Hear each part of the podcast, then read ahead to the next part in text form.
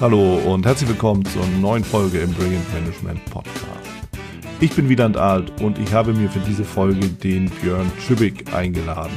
Björn Schübig beschäftigt sich intensiv mit technologischer und kultureller Veränderung in den Unternehmen und genau darüber habe ich mich mit ihm unterhalten. Wir haben die Frage geklärt, worauf basiert Agilität, welche Organisationsform, ja, was war die Urform der Organisation, wie hat sich Organisation verändert und was heißt das für die Motivation der Menschen in den Unternehmen. Ich wünsche dir viel Spaß, gute Impulse und bis dann. Ich bin hier zusammen mit dem Björn Schüppig. Björn Schüppig ist an der Technischen Hochschule Ostwestfalen-Lippe und beschäftigt sich dort sehr, sehr intensiv mit ja, der, der Verbindung von technologischer und kultureller Veränderung im Unternehmenskontext. Und äh, Björn hat eine Arbeitshypothese oder einer seiner Hypothesen lautet, dass die technologische Veränderung nur durch die kulturelle Veränderung geschehen kann. Und das ist ja schon mal eine ganz, ganz interessante Aussage, eine ganz spannende Aussage. Und in dem Sinne bin ich natürlich gespannt, lieber Björn, was äh, ja, wir damit äh, auch letztendlich für die Unternehmen, für die, fürs Management, für die Führungskräfte rausarbeiten können. Willkommen. Ja, herzlichen Dank, Wieland. Ähm, genau, das Thema kam irgendwie so zu mir ähm, ich habe halt eben selber mal Automatisierungstechnik studiert und ähm, nach meinem Master habe ich in Lemgo ähm, an der Hochschule gearbeitet, drei Jahre im Bereich Industrie 4.0 geforscht. Da kam das Thema gerade so auf. Mhm. Und da wurde dann immer davon gesprochen, dass sich die das hierarchische Produktionssystem, wie es meist aufgebaut ist, die Pyramide, äh, hin zu einem dezentralen System entwickeln wird. Mhm. Und danach bin ich in die ähm, Anforderungsanalyse gegangen äh, als Berater und habe da, dort für ein kleines äh, Beratungsunternehmen gearbeitet. Mhm. Und da war dann die äh, Hauskonferenz und da hat äh, Nils Leging eine Keynote gehalten und erzählte dasselbe, dass es weg von der Hierarchie hin zu einem dezentralen System geht in der Organisationsentwicklung. Mhm. Und da war mir sofort irgendwie klar, okay, da muss es doch einen Zusammenhang geben. Ja. Und äh, dieser Zusammenhang, den äh, gibt es auch. Das, der ist ähm, empirisch bewiesen durch äh, Mel Conway. Der hat 1967 die Hypothese aufgestellt, dass man äh, in der Architektur eines Produktes die Kommunikationsstruktur der Organisation wiederfindet. Und so ähnlich sehe ich das halt eben auch, diese, diese Verbindung da an der Stelle. Mhm. Und wenn man jetzt halt eben also dieses Thema sich anschaut, also ich habe halt mein Geld verdient in der Anforderungsanalyse, aber sehr viel mich halt eben mit diesen Themen dann auch beschäftigt, äh, ein bisschen so in die Kybernetik mit reingegangen, Systemwissenschaften, Systemtheorie. Mhm. Und wenn ich das jetzt wiederum aus der technologischen Sicht sehe, dann äh, verändert sich halt eben durch digitale Assistenten, virtuelle Assistenten, gerade so in der Produktion, mhm. halt eben auch das Verhalten der Menschen. Die haben auf einmal eine ganz andere Möglichkeit der Entscheidung. Das heißt mhm. also, der Mitarbeiter, der gegebenenfalls oder die Mitarbeiter, die früher eher zum Betriebsleiter oder Geschäftsführer gegangen sind, um eine Entscheidung zu treffen, sind dann möglicherweise in der Lage, diese Entscheidung selber zu treffen, wo wir halt eben bei dieser dezentralen Entscheidung ähm, wiederum sind. Mhm. Und äh, das ist also eine hoch, hochspannende Frage, wie ich finde. Mhm. Und ja, jetzt verändert sich also die Technologie wir haben neue Möglichkeiten. Das heißt ja also auch, ähm, dass sich die Kultur irgendwo verändert, denn Kommunikation und Entscheidungsfindung ist ja auch ein Kulturelement. Ja. Ja, genau. Ich meine, gerade, gerade dieses Thema der, der Pyramide und ich erlebe das natürlich auch immer noch sehr, sehr häufig in den Unternehmen, mit denen ich arbeite. Die haben eben die ganz klassische hierarchische Struktur. Ja, da haben wir oben, oben CEO-Level oder Vorstand oder Geschäftsführung, wie auch immer mit den entsprechenden äh, Bereichsleitern, Abteilungsleiter, Teamleiter, Gruppenleiter. Ne? Also all diese ganzen klassischen Ebenen bis hin dann zur Mitarbeiterebene oder Mitarbeitendenebene. Und das ist natürlich etwas, was lange Zeit ja auch augenscheinlich und, und wahrscheinlich auch offensichtlich äh, gut funktioniert hat. Und ähm, natürlich diese ganzen Organisationen oder Organisationsentwicklungen, die, äh, die sich damit ja auch, auch letzten Endes gezeigt hat. Ja, die Urform der Organisation, da hatten wir ja kurz im Vorgespräch drüber gesprochen, mhm. über den Terrorismus, bis wir dann eben ja heutzutage über Agilität sprechen. Das ist ja eine ganze Bandbreite eben an, ja, an, an Möglichkeiten, eben ein Unternehmen zu strukturieren und zu führen. Und wenn du eben sagst, es geht immer mehr hin zu dezentralen Systemen, dann scheint da ja wirklich eine große Bewegung zu sein, die ja aktuell stattfindet. Ja, da möchte ich zuletzt an den Anfang äh, eine Ausführung äh, anknüpfen, denn mhm. Schützen ist ja gerade gesprochen von der Pyramide und von dem hierarchischen System. Mhm. Und im agilen Kontext wird ja gerne halt eben von der Selbstorganisation gesprochen und als das Nonplusultra ja. zeitweise dargestellt. Ja.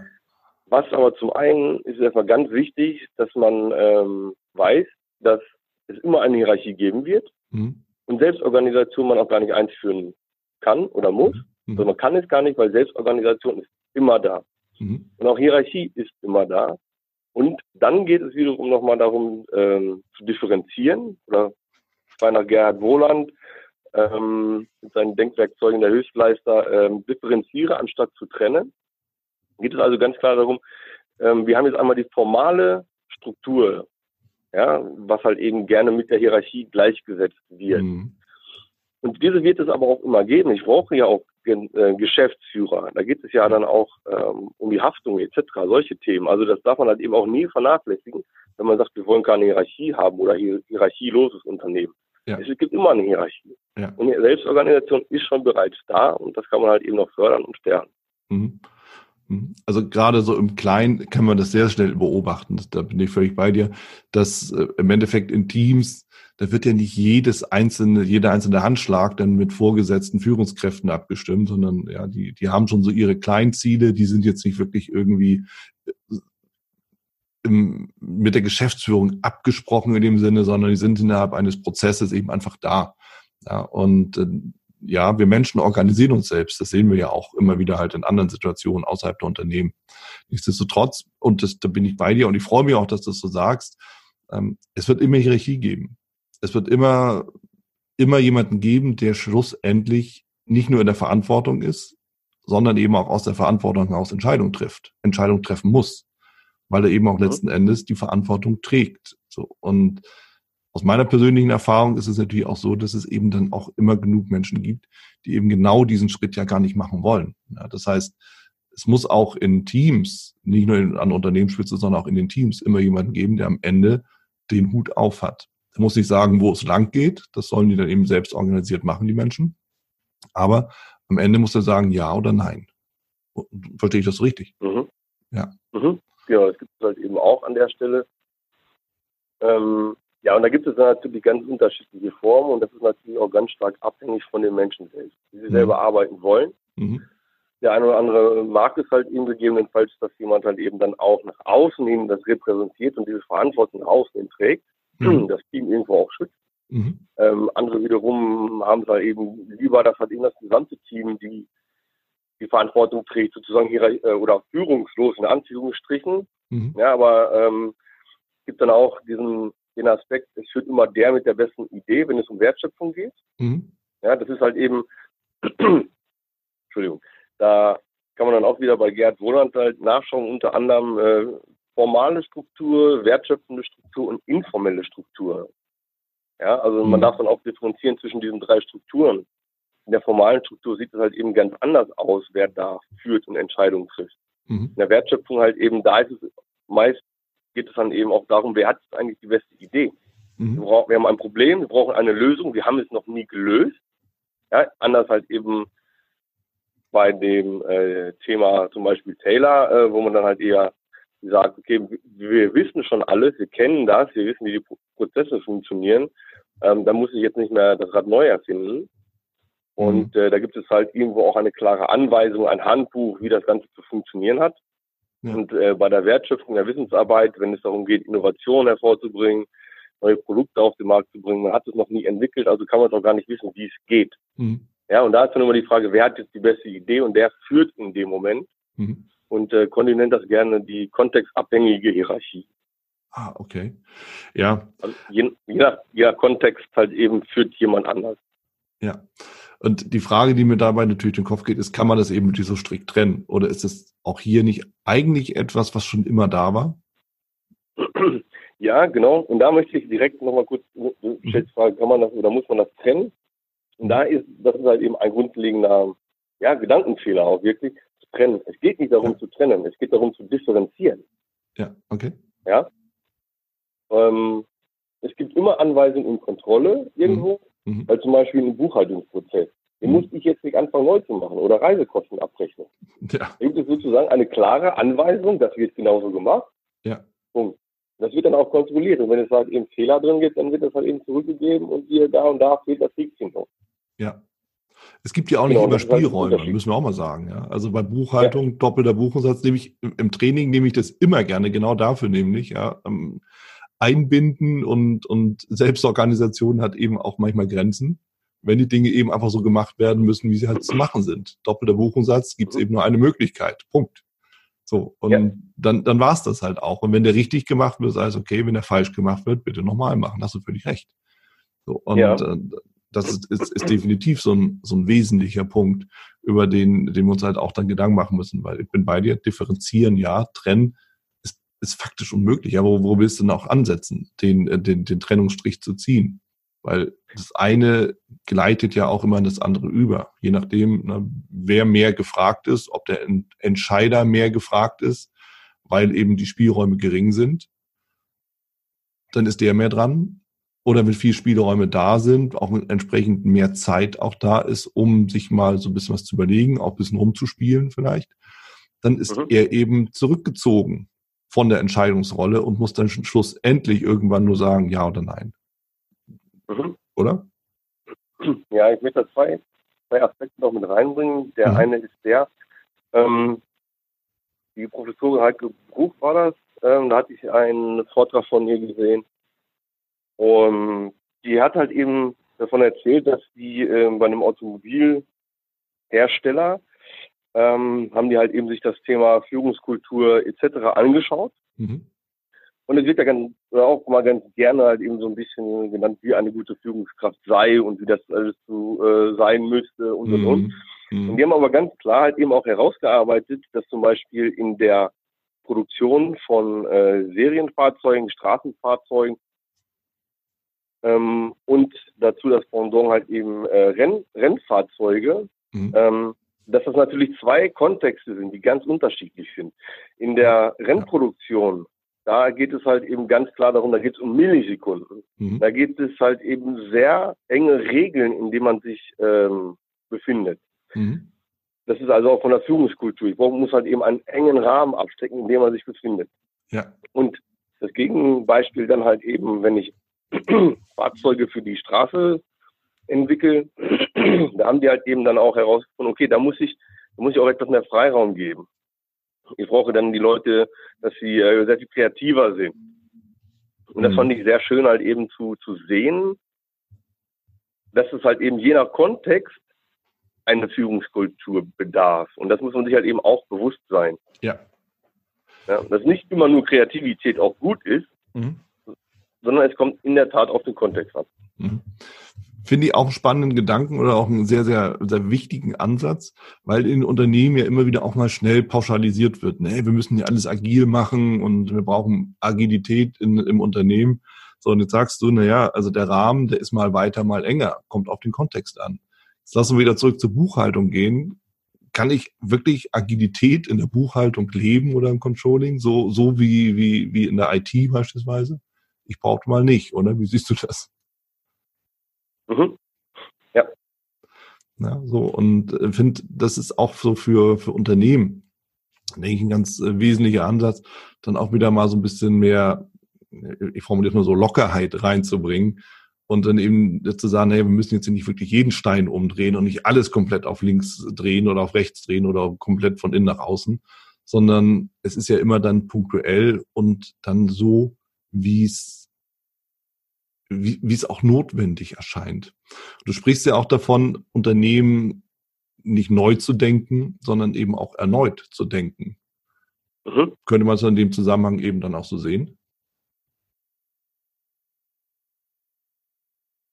Ja, ähm, absolut. Es geht halt eben auch darum, also beziehungsweise anders, anders formuliert. Ich habe mich halt eben damit viel beschäftigt und war immer so im Gedanken ja, des Neudenkens. Mhm. Ähm, aber dann hat mir ein ehemaliger Chef zu mir gesagt, bin ich ja auch halt äh, in Ostfalen-Lippe, ein bisschen in der Provinz.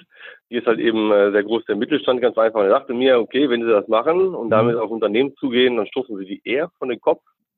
Ähm, aber was Sie eigentlich machen ist, Sie denken es erneut. Sie denken mhm. es ja nicht neu. Und darum geht es halt eben. Ja. Ja, ähm, wir müssen das Rad nicht in dem Sinne neu erfinden. Mhm. Ähm, ganz viel existiert schon. Mhm. Und äh, ich habe jetzt vor ein paar Tagen ähm, in einem Buch zum Thema Innovationssystem Produktionstechnik, äh, wo es halt eben um den Kontext der Industrie 4.0 geht. Mhm. Da hatte ich halt eben gelesen, es geht zum einen ja auch um, es geht zum einen um die Innovation für mhm. Industrie 4.0 neue Technologien zu entwickeln, aber es geht auch um die Reinnovation. Okay. Und äh, das fand ich mal ziemlich spannend und jetzt auch im Kontext der Organisationsentwicklung, da kommt dann sozusagen dieses, dieses rein, was ich mal mit erneut denken. Mhm. Ja, wir haben auf einer Seite, ja, wir brauchen Innovation, brauchen neue Formate etc. Mhm. Aber auf der anderen Seite eine Reinnovation. Es ist, also im Prinzip ist ja auch schon alles irgendwo da. Mhm. Und äh, da wurde halt eben auch schon ganz viel Arbeit geleistet. Da muss man nicht, nicht das Rad immer komplett neu erfinden. Ja, und es funktioniert ja auch offensichtlich, sonst wären die Unternehmen ja auch nicht da. Genau, und dann wären sie auch nicht erfolgreich. Das ist halt ja. eben auch dann so ein Aspekt. Ja, so. Und deshalb, wenn irgendwas wirklich erfolgreich ist und funktioniert, bin ich vielleicht bei dir, dann muss man nicht irgendwie alles komplett neu machen, sondern dann muss man eben schauen, an welchen Punkten ist es überhaupt sinnvoll, was zu verändern und, und eben auch ähm, wirklich Innovation reinzubringen. Ne? Oder halt an, an der Struktur. Und du sprichst ja auch davon, ähm, dass, dass dieses, äh, dieses, dieses Thema technologische Veränderung eben nur mit kultureller Veränderung dann äh, dementsprechend zusammenzuführen. Na, das eine bedingt das andere oder braucht eben das andere auch als Voraussetzung. Und da höre ich auch so raus, dass dieses Thema der, der Reinnovation ja auch damit so reingeht, oder? Kann man das so verbinden? Mhm. Und, und was, was, ja. was heißt das konkret? Wenn ich jetzt zum Beispiel im Unternehmen agiler werden will, was muss ich denn da tun? Kultur, kulturell fangen wir damit mal an. Ja, das ist natürlich jetzt, ähm, den Gedanken hatte ich früh schon einmal, das ist natürlich das Spannende. Es wird dann ganz gerne mal gefragt, was muss ich jetzt tun? Ja. Ähm, der Berater soll jetzt kommen und sagen, mach das und dann geht's los. Genau, machen Sie, drücken Sie mal diesen Knopf. So? Genau. Aber ist das denn auch wirklich so? Ähm, ähm, ich habe das äh, gerne selber in meiner Zeit als Berater ähm, gerne so gesehen. Also eigentlich geht es ja eher darum, man, man, man unterstützt, man hilft, mhm. ähm, aber am Ende müssen die Leute selber können. Ja, mhm. Ansonsten bin ich ein Dienstleister, der die ganze Zeit mitarbeitet. Ja, das ist dann eben auch nochmal ein Unterschied. Und dann darf man nicht vergessen, die besten Ideen liegen sowieso intern. Ja, die, die Menschen wissen es sowieso, was schief läuft, was weniger ja. gut ist, was aber auch sehr gut ist oder gut ist. Und sie haben auch Ideen, wie man es verbessern kann. Und ähm, ja, da kann man sich dann auch ganz viel Geld sparen, teure Berater, viele Berater, ähm, und eher halt sagen, okay, wie können wir das denn eigentlich selber lösen? Und ähm, dass jemand, der dann von extern kommt, mhm. ist immer nochmal wichtig, von extern einen Impuls zu bekommen. Ähm, aber die Lösung, die kennen die Leute so oder so schon. Oder sie ist irgendwo implizit da und das halt eben äh, hervorzuholen, äh, bewusst zu machen ähm, durch unterschiedliche Werkzeuge, ja. Ähm, genau. Also heißt es dann im Endeffekt ja auch, dass ich durchaus mal im Mitarbeiterkreis nachfragen kann, was ist eigentlich hier los? Wer hat eine Idee? Wie kann man was verändern? Genau. Und es gibt ja, also insbesondere, wenn man jetzt die großen Unternehmen denkt, und äh, da komme ich jetzt so ein bisschen auf die Urform zurück. Ähm, was ist eigentlich die Urform der Organisation? Das ist der Mensch. Mhm. Und da hatte mal irgendwann hatte mal jemand eine Idee hat äh, ein, eine Marktlücke gefunden, ist damit rausgegangen und am Ende erfolgreich geworden und ein Unternehmen mit über 10.000 Mitarbeitern geworden, als Beispiel. Ja, ja. Und klar, man hat es dann natürlich noch äh, ganz viel, dass da irgendwo Eigentümer sind oder Familien ähm, das Unternehmen gehört und die natürlich dann auch da äh, ein großes Interesse ja halt auch daran haben, dass das Unternehmen weiterhin eben besteht. Mhm. Und ähm, aus, der, aus der Kybernetik gibt es ja halt eben diesen, diesen Satz, dass wenn sich dein Umfeld, wenn sich die Komplexität in deinem Umfeld erhöht, musst du deine Eigenkomplexität erhöhen. Mhm. Also wenn ich jetzt also halt eben ähm, bisher vielleicht immer damit gut gefahren bin, dass der Vorstand so die Strategien vorgegeben hat, ja. dann kann es halt eben heutzutage sein, dass das überhaupt gar nicht mehr funktioniert, weil mhm. die Außenwelt halt viel zu komplex geworden ist und die mhm. Eigenkomplexität zu gering ist. Also muss ich meine eigene Komplexität erhöhen. Mhm. Und was da halt eben ein, ein Mittel häufig ist, ist, dass man halt eben auch im Space ähm, oder Großgruppenkonferenzen macht, mhm. wo man halt eben alle Mitarbeiter, die mitarbeiten wollen, ihnen zuholt mhm. und da dann halt eben eine Frage äh, in den Raum wirft. Äh, das kann halt eben sein, dass man halt eben wirklich komplett das gesamte Unternehmen nimmt oder halt eben auch nur einen Teilbereich einer Abteilung, je nachdem. Mhm. Und dann passiert das Ganze halt eben über einen, einen gewissen Rahmen. Es sind gewisse Regeln abgesteckt, aber es wird sehr viel Spielraum gelassen für, für offen, offene Fragen, ähm, für offene Formate. Mhm. Und daraus ergibt sich dann halt eben die, ergeben sich dann die ganzen Ideen und Innovationen aus dieser großen Gruppe heraus. Und äh, das kann halt eben noch fortgeführt werden oder äh, wird häufig dann auch fortgeführt. Und ähm, wenn man dann halt eben so eine Großgruppenkonferenz macht, dadurch erhöht man ja irgendwo auch seine ähm, Eigenkomplexität. Ja. Genau.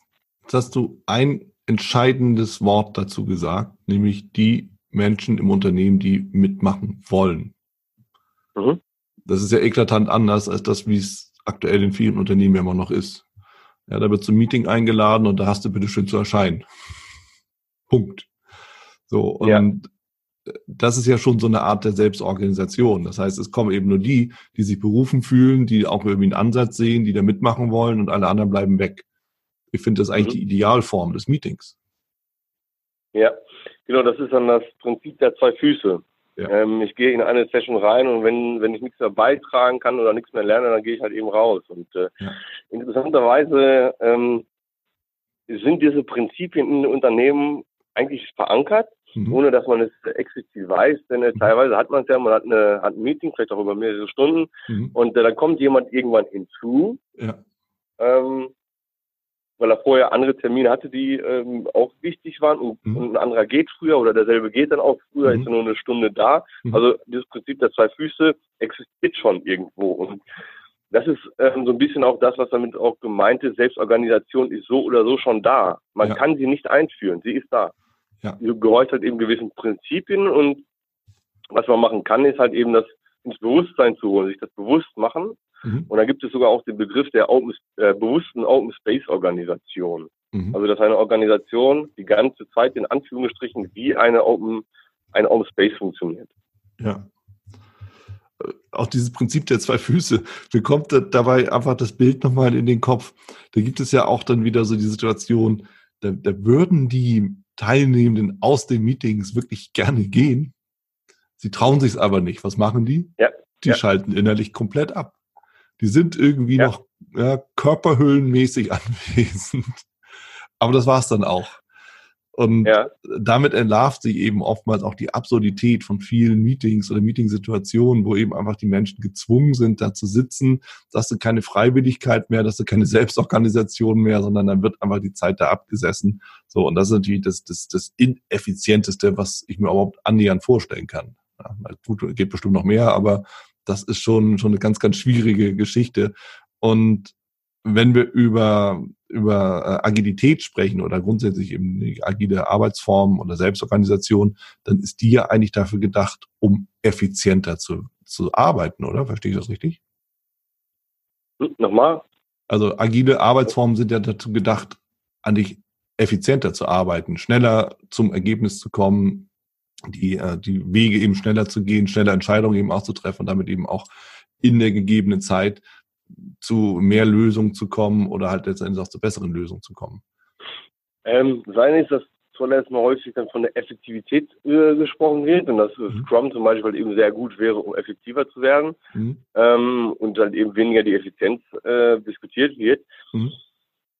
Ähm, ja, Effektivität braucht es äh, definitiv, gerade jetzt eben in diesem Kontext äh, der Digitalisierung, wo man gar nicht so richtig weiß, wo es hingeht. Also man braucht ein Ziel äh, oder eine Ergebnisorientierung, ähm, dass da und da liegt das Ergebnis irgendwo. Der Weg dahin, der ist halt, ja, den müsst ihr selber finden, mhm. ähm, effektiv dabei zu sein. Mhm. Und das andere ist ja dann eben in der Effizienz, wo ich eine klare Vorgabe habe, ganz genau weiß, ähm, wie auch jeder einzelne Prozessschritt funktioniert. Mhm. Was ich ja bei einer Wissensarbeit, wo ich ähm, oder in der Innovation noch gar nicht weiß, wie das Ergebnis aussieht so richtig mhm. und wie der optimale Prozess ist, ähm, dass man das halt eben erstmal herausarbeitet, was halt eben gerne dann eben mit Scrum ähm, gleichgesetzt wird, wo man halt eben sagt, okay, das äh, Thema ist zu komplex, ähm, wir können auch aus dem, also es hat sich herausgestellt, dass so ein Zeitraum von maximal vier Wochen, dass man den sehr gut überblicken kann, um ein äh, komplexes Problem zu lösen, mhm. ähm, und dabei effektiv zu sein und diese einzelnen Schritte herauszuarbeiten. Aber auf der anderen Seite ist aber auch ganz klar, dass man mit Scrum natürlich auch dahin geht, effizient zu werden. Mhm. Und ähm, dass man halt eben immer wieder in, in, in kurzen Abständen immer wieder Ergebnisse, sehr gute Ergebnisse, qualitativ hochwertige Ergebnisse äh, liefert. Und äh, es gehört also immer beide zusammen, Effektivität und Effizienz. Mhm, das ist auch wiederum etwas, was man nicht trennen kann, ja. Was halt eben auch äh, differenziert werden muss und nicht halt nicht getrennt werden muss. Ähm, wo ich auf diesen zweiten Aspekt nochmal von vorhin drauf äh, mich hinaus will mit dem äh, Trennen und Differenzieren. Mhm. Ähm, Gerd Wohland, der differenziert ja zwischen äh, der komplizierten und komplexen Welt mhm. und sagt, äh, das Komplizierte blau und das Komplexe rot, kann man sich einfacher merken. Mhm. Äh, man muss jetzt halt eben ordentlich in die Definition einspringen, was ist denn jetzt Komplexität eigentlich? Und äh, komplex ist halt immer da, wo es äh, sehr viel Dynamik gibt, wo es noch kein Wissen gibt, ähm, wo erst Führung halt eben wichtig ist. Mhm. Ähm, Conny Detloff spricht dann ja gerne davon oder er definiert es gerne so, dass alles Komplexe ist das, was ich nicht beschreiben kann oder nicht zu 100 Prozent formal beschreiben kann. Ähm, und alles Komplizierte ist das, was ich formal beschreiben kann. Mhm. Ähm, wobei es immer Mischformen gibt. Ja, und äh, diese blaue Welt, äh, die komplizierte Welt, da ähm, ist halt eben, da geht es um Regeln, da weiß ich ganz genau, was ich machen muss, wieder Buchhaltung oder Reisekostenabrechnung. Ja. Und wenn man mal auf der Seite von Gerhard Wohland ist, Dynamik und Robustheit, dann äh, hat er da das Bild des Yin und Yang. Mhm. Ja, und äh, das Yin und Yang-Symbol ist dann halt eben blau, anstatt weiß und schwarz ist es äh, blau und rot, sodass mhm. immer das Rote auch im Blauen ist und das Blaue auch immer im Roten ist. Mhm. Und äh, daran erkennt man halt eben sehr schön, dass man, es geht nicht darum, es zu trennen, Rot und Blau, ja, sondern zu differenzieren. Mhm. Wo bin ich denn jetzt eigentlich gerade? Mhm. Mhm.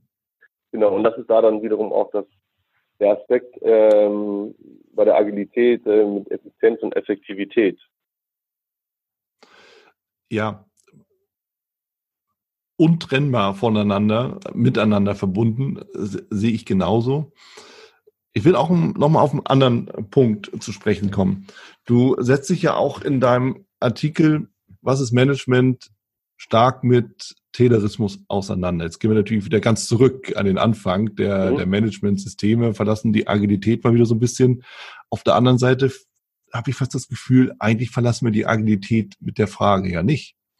Denn auch äh, wenn es um Taylorismus geht, da wird ja auch stark gesagt, naja, eigentlich ist es, geht es ja darum, äh, Mitarbeiter und Management voneinander zu trennen. Du vertrittst dort aber die These, eigentlich ist dem ja gar nicht so, sondern Management und Mitarbeiter oder Arbeitende allgemein arbeiten intensiv und auch mehr oder weniger intim miteinander, was auch immer das Wort dann bedeuten soll. Und ähm, es wird ein weiterer Punkt auch noch vorgeworfen. Es geht eben darum, dass Unternehmen durch diese Arbeitsweise, Arbeitsform, äh, Handeln vom Denken zu trennen, noch effizienter arbeiten sollen. Jetzt haben wir mal gerade festgestellt, eigentlich ist es erstens ja auch gut und zweitens ist es ja auch notwendig im Unternehmen. Wie, wie genau, und das? Ja, und äh, Frederick Taylor schreibt aber auch selber in seinem ähm, in seinem Artikel The Principles of Scientific Management, dass es halt eben auch darum geht, dass die Mitarbeiter und der Manager halt eben zusammenarbeiten, mhm. kooperativ, mhm. also nicht getrennt, der eine denkt, der andere handelt. Mhm. Und ähm, er schreibt dazu dann halt eben auch, dass das prinzipielle Ziel vom Management äh, sein sollte, den maximalen Wohlstand für die Mitarbeiter gekoppelt mit dem maximalen Wohlstand für jeden Mitarbeiter zu sichern. Ja. Also das, das ist ja für mich, für mich ist das eigentlich irgendwo diametral dazu, ähm, zu dieser These, Taylor hätte Denken und Handeln systematisch getrennt. Mhm. Und äh, wir reden davon, äh, dass durch den Taylorismus halt eben äh, das davon weggegangen ist. Und mhm. ähm, aber ich glaube, das ist, das, das hat ganz andere äh, Implikationen, die von wo ganz anders herkommen und mhm, eigentlich gar nicht so sehr äh, von Taylor kommen. Vielleicht ist es auch eine Missinterpretation der Leute. Und äh, natürlich hat es dann auch wiederum mit den Menschen selber zu tun, äh, wie sie sozialisiert sind, wie gehe ich mit Menschen um und äh, genau. Hm. Ja, also weil das darüber bin ich auch gestolpert auf, in deinem Artikel, weil diese Trennung ich kenne das in der Praxis. Also ich habe, ich kenne Unternehmen, das ist wirklich kein Spaß. Ja, das, da wurde mir wortwörtlich gesagt, die haben früher in der Produktion die Mitarbeitenden eingestellt mit den Worten, ihre Aufgabe ist es nicht zu denken, ihre Aufgabe ist es nur das auszuführen, was wir ihnen sagen. Jetzt mittlerweile versuchen sie den Turnaround, um die Mitarbeiter wieder eben einzubinden, auch mal dann so zu hören, wenn die eben sagen, oder wenn die Mitarbeitenden eben dann feststellen, ja, wir sind hier an der Maschine, an der Produktionsanlage und irgendwas hakt oder klappt und funktioniert nicht, dann ist ja auf einmal dann doch Denken gefragt, nämlich zumindest mal zu sagen, was könnte ich jetzt tun, damit das Ding wieder läuft.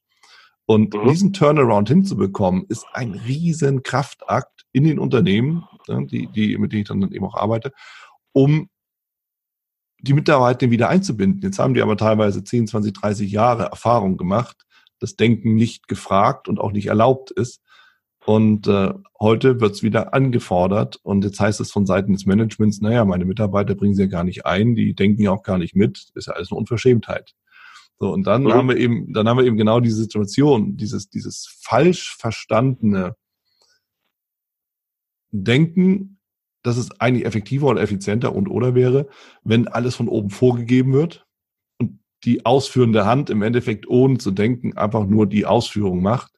Aber tatsächlich, und ich glaube, das ist ja auch die Idee dann, die in der Agilität steckt, dass wenn eben auch von mitarbeitender Seite mitgedacht wird und Ideen reingebracht wird, dass der Prozess viel schneller abläuft und auch viel, viel einfacher abläuft. Mhm. Mhm. Und jetzt ist natürlich die Frage, jetzt sind es ja nicht nur die Unternehmen, die ich kenne, sondern bin mir sicher, da gibt es eine ganze Menge Unternehmen, die vor solchen Voraussetzungen oder, oder Voraus Herausforderungen stehen in der Praxis, diesen Turnaround, diesen, diese Drehung eben auch zu machen, um eben auch die neueren Generationen, ja, Generation Y und Z, wobei die Z ja nochmal dann mehr in den Fokus gerät, anzusprechen, einzusammeln in dem Sinne, halt auch für sich zu gewinnen und vor allen Dingen auch zu halten, ähm, kommt man mit diesem Denken, der eine entscheidet, der andere führt aus, sowieso nicht mehr weiter. So, und das ist natürlich die Frage in den Unternehmen oder erstmal in den Köpfen, was muss sich denn in den Köpfen dann verändern, dass eben diese Auflösung von Kopf und Hand, die Trennung, die, also die Trennung, die Auflösung der Trennung von Kopf und Hand, dass das eben wirklich geschieht viel gesagt? ähm, die Frage ist, muss das kommen? Ähm, mhm. Und die nächste Frage ist, ist das wirklich so? Mhm. Ähm, auf der anderen Seite, was man natürlich damit macht, wenn man das einfordert, ähm, dass man halt eben auch äh, generell sagt, alle Menschen sind gleich mhm. und alle Menschen müssen gleich agieren. Mhm. Das würde dann aber bedeuten, dass ähm, es gibt ja auch Menschen, die sagen, okay, ich ähm, gehe zur Arbeit, ich habe dann dadurch mein Broterwerb, die Arbeit macht mir soweit Spaß, äh, ist okay, aber ich muss jetzt eben nicht ähm, irgendwie noch die dollsten äh, Dinge weiterentwickeln, ähm, sondern die sind glücklich damit, was sie da tun, finden ja, sozusagen ein, den Sinn ihres Lebens in anderen Dingen, ähm, mhm. wo sie sich ja meinetwegen engagieren in Vereinen und so weiter. Mhm. Ähm, das wird dann halt immer so ein bisschen gefordert, die Leute müssten sich engagieren, mhm. damit das Unternehmen innovativer wird. Ähm, ja, dann stelle ich mir die Frage, müssen das denn jetzt wirklich alle machen? Wo wir dann wieder auch so ein mhm. bisschen beim Prinzip des Open Space sind, ist, äh, machen die, die daran interessiert sind. Ja. Und ähm, auf der anderen Seite was man dann auch nochmal so ein bisschen mit betrachten darf, ist, ähm, also ich kenne das sozusagen aus der Ausbildung ähm, als Energieelektroniker, du brauchst erstmal drei Jahre, bis du eigentlich äh, selbstständig arbeiten kannst. Mhm. Ja, und mhm. ähm, das erste Jahr war erstmal lernen, lernen, lernen, kleine Aufgaben. Mhm. Dann hast du irgendwie mal gezeigt, dass du das verstanden hast, dann hast du mal eine etwas größere Aufgabe gekriegt und so weiter und so fort. Und am Anfang war natürlich ganz viel Anweisung und Kontrolle. Mach es mhm. so und so und mhm. dann wird das kontrolliert. Mhm. Das hat natürlich dann aber auch immer Einflüsse auf das, äh, was man dort tut. Und äh, bei uns war es jetzt so, dass wir keine Ausbildungswerkstatt hatten, sondern wir haben am lebenden Objekt der Anlage halt eben gelernt. Mhm. Und äh, beispielsweise hat mich mein Geselle mal, da hatte ich gerade nichts zu tun, sagte er, dann komm her, komm mit an die Anlage. Mhm. Äh, er war da gerade am Verdrahten, hat mir alles gezeigt, hat mir erklärt, wie er sich sein ganzes Werkzeug zusammenlegt äh, und dann hat er mir erklärt, wie er alles da macht und wie er die Kabel verlegt und, und, und, und, und. Mhm. Und ich habe einfach nur erstmal zugeschaut und zugehört. Ja. So, und so dann erstmal äh, gelernt. Und das war dann erstmal so dieses, ja, Anweisung irgendwo zu geben, in Anführungsstrichen, Mensch, also ich mache es so und so, das funktioniert bei mir sehr gut, mache es auch so, dann wirst du effizient. Mhm. Dann kannst du sehr schnell verdrahten. Mhm. Und äh, das habe ich dann halt eben auch mitgenommen. Und irgendwann hat man dann gesagt, okay, der kann es jetzt. Mhm. Ja, da, da muss ich jetzt nichts mehr erklären. Und dann kommen halt eben so die nächsten Schritte. Und äh, ja, man hat dann ja auch häufig, dass dann irgendwo dann auch Leute als Hilfsarbeiter da sind, die gar nicht jetzt gelernt sind, aber angelernt werden. Mhm. Und da an der Stelle, wenn die das halt noch gar nicht können und wissen, dann muss ich ja irgendwo etwas anweisen und sagen, wie es funktioniert, weil ich die Erfahrung habe. Und am Ende muss ich es aber auch wiederum kontrollieren, denn ich möchte ja auch, dass am Ende des Tages der Kunde seine Qualität bekommt. Ja. Und der Mitarbeiter möchte das ja auch. Das ist ja irgendwo dann auch sein, sein Ziel, sich einzubringen. Idealerweise, und, ja klar. Genau. Ja, und deswegen kann man das auch nie, gar nicht pauschal sagen, bin ich mhm. der Meinung, sondern das muss man da auch ganz klar differenzieren und äh, den Kontext ganz genau mhm. ähm, sehen. Also ich finde, ich nehme den Punkt direkt mal auf, weil es liegt ja auf der Hand, dass äh, die Mitarbeitenden überhaupt erstmal ordentlich ausgebildet werden müssen in dem Sinne. Bevor ich überhaupt mal genau. frage, genau. sag mal, ähm, wie würdest du jetzt eigentlich vorgehen? Hast du mal eine Idee? Mach dir bitte Gedanken.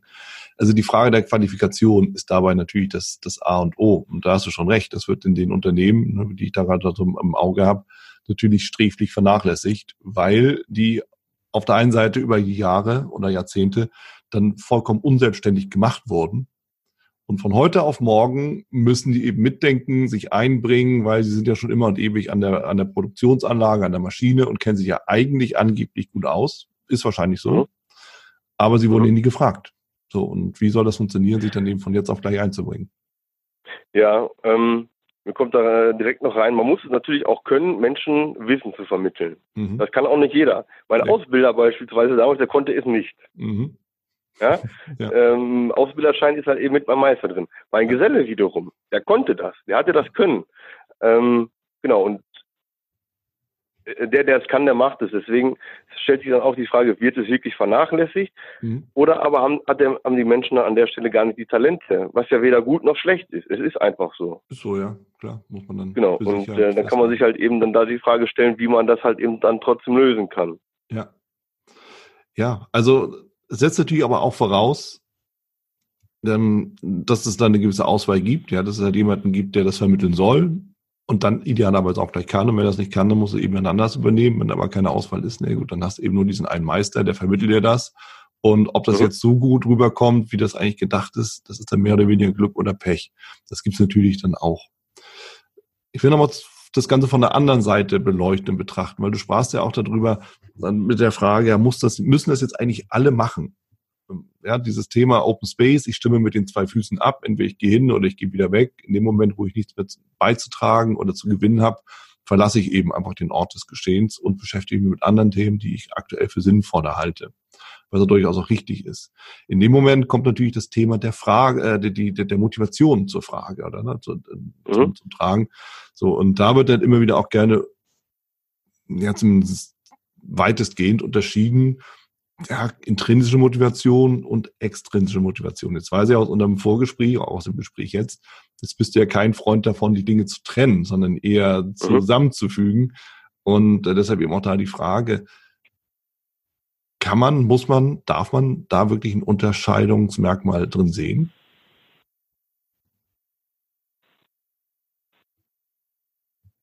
Ich komme für mich so ein bisschen dahin, dass was halt sehr gerne gemacht wird, ist, dass aus äh, wissenschaftlichen Erkenntnissen mhm. etwas herausextrahiert wird, oder nur, ein, nur ein klitzekleiner Teil herausgenommen wird. ähm, und das ist, finde ich, immer so ein bisschen dann auch gefährlich, ähm, weil der Gesamtkontext dann einfach nicht mehr da ist. Ähm, mhm. Und ähm, genau, äh, das Thema Menschenbild, ähm, ja, Theorie X, Theorie Y von McGregor, wo ja gesagt wird, der, die Theorie X sagt, dass Menschen faul seien und man müsste sie zur Arbeit antreiben und motivieren und die Theorie Y sagt, äh, dass Menschen sind intrinsisch motiviert und sie brauchen keine Mohrrübe. Mhm. Habe ich überspitzt dargestellt. Mhm. Ich habe aber auch einen Artikel gelesen gehabt, ähm, die haben das Wissenschaftliche hergeleitet, ähm, wo die halt eben ganz klar sagen, also zum einen gibt es die intrinsische Motivation, aber mhm. zum anderen gibt es auch die extrinsische Motivation. Mhm. Und zum einen bin ich intrinsisch motiviert, irgendwie mich mit einem gewissen Thema auseinanderzusetzen, ja. aber ich werde natürlich auch extrinsisch so darüber motiviert, dass ich Geld dabei verdiene. Mhm. Ja, mhm. und äh, das darf man dann nicht vernachlässigen. Und äh, das wird ganz gerne dann halt eben auch so ein bisschen getrennt betrachtet. Und da komme ich wieder zum Yin und Yang-Prinzip. Naja, es ist doch beides. Und man sollte es eher differenzieren, anstatt dass man es trennt. Und äh, gerade in der wissenschaftlichen Arbeiten ist es halt eben eines der wichtigen Aufgaben, halt eben differenziert die Dinge zu betrachten, aber sie nicht zu trennen. Und äh, das wird dann teilweise mal gemacht, wenn man aus dem, aus der ähm, wissenschaftlichen Erkenntnis etwas heraus trennt eigentlich ja. auch ja, aber diesen Gesamtkontext gar nicht mehr mit betrachtet. Ja. Jetzt genau. ist natürlich in den Unternehmen immer wieder mal die Frage, wie kann ich denn von außen auf die Motivation der Mitarbeiter einwirken? So, und da haben wir natürlich immer ganz schnell, da sind wir schnell bei monetären Faktoren. Ja, da wird immer ein Bonus ausgeschüttet, eine Provision angeboten, ein Incentive gemacht, was auch immer, oder angeboten. Ähm, und das ist natürlich auch die Frage, inwieweit funktioniert das dann, wenn man halt dieses, dieses Gleichgewicht so ein bisschen stört und äh, einfach mehr auf die extrinsische Motivation eingeht. Wie siehst du das? Ja, mir kommt da sofort so der, äh, das Thema rein. Also zum einen, Menschen sind erstmal soziale Wesen, mhm. die äh, mögen und wollen auch die soziale Interaktion irgendwo. Mhm. Mhm. Klar gibt es darin dann auch Unterschiede. Und wenn ich jetzt in einem Unternehmen arbeite, wo ich merke, dass immer wieder Innovation entsteht, immer wieder neue Produkte kommen, dann ja. freut einen das ja natürlich selber. Das hat ja auch etwas mit dem Selbstwert irgendwo zu tun. Man, man fühlt ja. sich auch gut, weil, weil man schafft etwas. Und ich bin der festen Überzeugung, im Grunde möchten die Menschen auch etwas schaffen. Ja, ja sie möchten einen für sich irgendwo einen Sinn im Leben haben, dass sie am Ende des Lebens sagen, ich habe nicht umsonst gelebt, sondern mhm. es hat auch Spaß gemacht, mit den Menschen zu arbeiten. Und mhm. Äh, man muss jetzt nicht immer in den großen Dimensionen denken, dass man die Welt verändert, aber das kann man ja auch im Kleinen denken. Klar. Ja.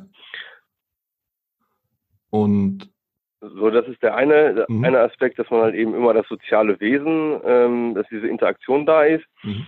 Und genau dieses Thema der Innovation, aber auf der anderen Seite, wenn man jetzt nur auf die Innovation des Unternehmens bezieht und nur auf die Arbeit, ähm, dann vernachlässigt man ja eigentlich so ein bisschen auch die soziale Interaktion. Zum Beispiel so ein Thema wie Gesundheitsmanagement, wo man halt verschiedenste Kurse hat, wo man äh, ja vom Fitnessstudio äh, im Unternehmen oder Fußball zusammenspielt, äh, bis hin zu Fahrradtouren oder Yoga, äh, alles Mögliche, mhm. äh, wo man dann zum einen halt eben mit Arbeitskollegen und natürlich dann aber auch ähm, noch ganz viele andere Menschen auch im Unternehmen kennenlernen, die in mhm. anderen Bereichen arbeiten und so deren Arbeit dadurch auch so ein bisschen äh, kennenlernen. Und mhm. das, äh, denke ich, ist auch nochmal ein ganz wichtiger Faktor und Aspekt, wo so ein bisschen diese extrinsische Motivation mit reinspielt. Äh, von außen nochmal so dieses Thema sozusagen Gesundheitsmanagement. Ich habe die Möglichkeit auch mit den äh, Arbeitskollegen äh, mich auszutauschen, in Kontakt zu kommen, informell und da zum Beispiel Sport zusammen zu machen. Mhm. Mhm. Genau, also gibt es sicherlich auch gute externe Anreize und es ist nicht immer nur die intrinsische Motivation. Mhm. Ja, ich meine, ein, ein Thema oder ein, ein Unternehmen, das wir ja alle mehr oder weniger intensiv kennen, gerade auch wenn wir das mehr oder, mehr oder weniger auch tagtäglich äh, nutzen, zumindest das Produkt davon oder Einzelprodukt, ist ja Google. So, und da haben wir eben genau dieses Thema, ja, ich gehe auf den Campus und da treffe ich eben die Kollegen und dann habe ich irgendwie die Möglichkeit, äh, das, das mit den Kollegen zu machen oder äh, mich, mich mit diesen Dingen zu beschäftigen. Aber ich bin ja immer in dem Gesamtkontext Unternehmen, auf dem Campus beispielsweise, immer im Gesamtkontext eben auch mit den Kollegen oder mehr oder weniger auch mit der Arbeit eben auch beschäftigt, mit dem Unternehmen beschäftigt. Ich habe natürlich auch die Möglichkeit, alle möglichen Dinge, die mich privat irgendwie beschäftigen, abzugeben, ja, Wäsche waschen und so weiter. So, und alles mhm. findet eben auf dem Campus statt. Ist das noch ein Motivationsfaktor, der da kommt? Oder ist das irgendwie durch die Hintertür dann einfach die Steigerung der Effektivität und der Effizienz eines einzelnen Mitarbeitenden? Was sagst du dazu? Das ist eine sehr gute Frage. Hm.